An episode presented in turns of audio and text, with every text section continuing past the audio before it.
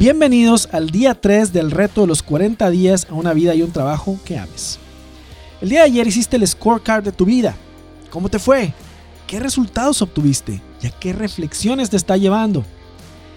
Esta tabla de puntajes o scorecard te ayuda a determinar la ubicación actual en cada una de las áreas de tu vida. Y la vamos a estar utilizando a lo largo de todo este reto de los 40 días. Una de las cosas que tal vez ya te hayas dado cuenta o que hayas identificado es que en algunas de estas áreas pues no estás en donde quisieras estar, el puntaje de satisfacción no es muy alto o que no estás en donde Dios te está llamando a estar en esta área en particular. Has identificado que hay una brecha, algo grande o mediana o chica por cerrar. ¿Cómo cerrarla? Bueno, pues para allá vamos. Primero vamos a ver cómo interpretar estos datos del scorecard, especialmente en esas áreas donde el nivel de satisfacción no es muy alto. Te invito a reflexionar en esta frase. Dos caminos se bifurcaron en el bosque y yo tomé el menos transitado. Y eso ha hecho toda la diferencia. Robert Frost.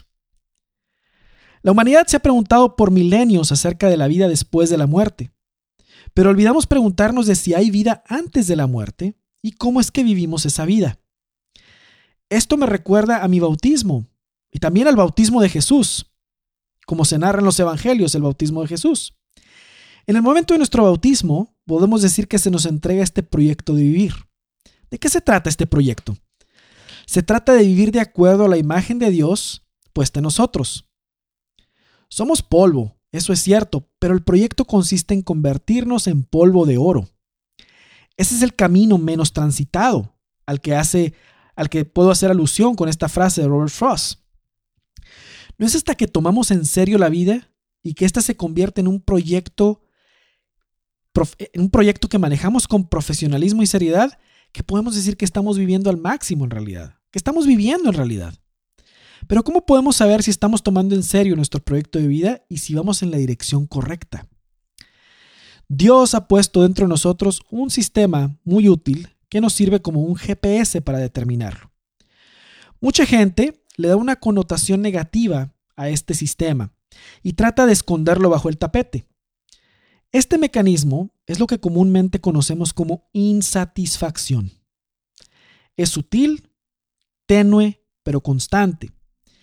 Y hay cosas que nos pueden insatisfacer momentáneamente, no estoy hablando de esas, estoy hablando de esa insatisfacción que no se va y que no se va hasta que la encaramos y hacemos algo al respecto. Así que en vez de darle la vuelta y ocultar la insatisfacción que produce el no estar viviendo a la altura de nuestro potencial, debemos afrontarla y hacer algo con ella. Este mecanismo de la insatisfacción ha sido responsable del surgimiento de muchos líderes, santos, mujeres y hombres de grandeza que han cambiado la historia para siempre.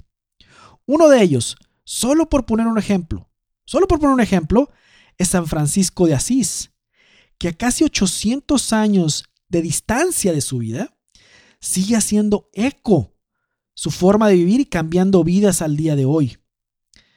En las mismas palabras que Francisco hubiera utilizado en aquel entonces, podríamos decir, gracias, hermana insatisfacción. Y eso es lo que nos está comunicando este scorecard y las áreas de insatisfacción. Cuando sentimos ese no sé qué, ese falta algo, ese no estoy viviendo en serio, estoy viviendo en serie, ese de me estoy llevando por, dejando llevar por la corriente, no me siento plenamente vivo, esa es la voz de la insatisfacción que está ahí. En esas áreas donde el puntaje de satisfacción se encuentra a niveles medios o bajos, es donde se encuentra la mayor oportunidad de transformación. Es en los hubieras y en donde nos lamentamos de algo que no hicimos que se encuentran las semillas del cambio y hay que aprovecharlas, son oro puro.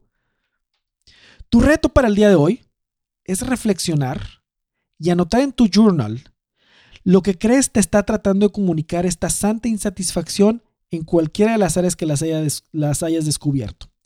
Y si no pudiste identificar un área en particular donde hay insatisfacción, en general, ¿qué te dicen las cosas que te producen insatisfacción?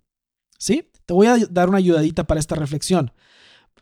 Vamos vamos a decir que te haces esta pregunta y luego anota su respuesta.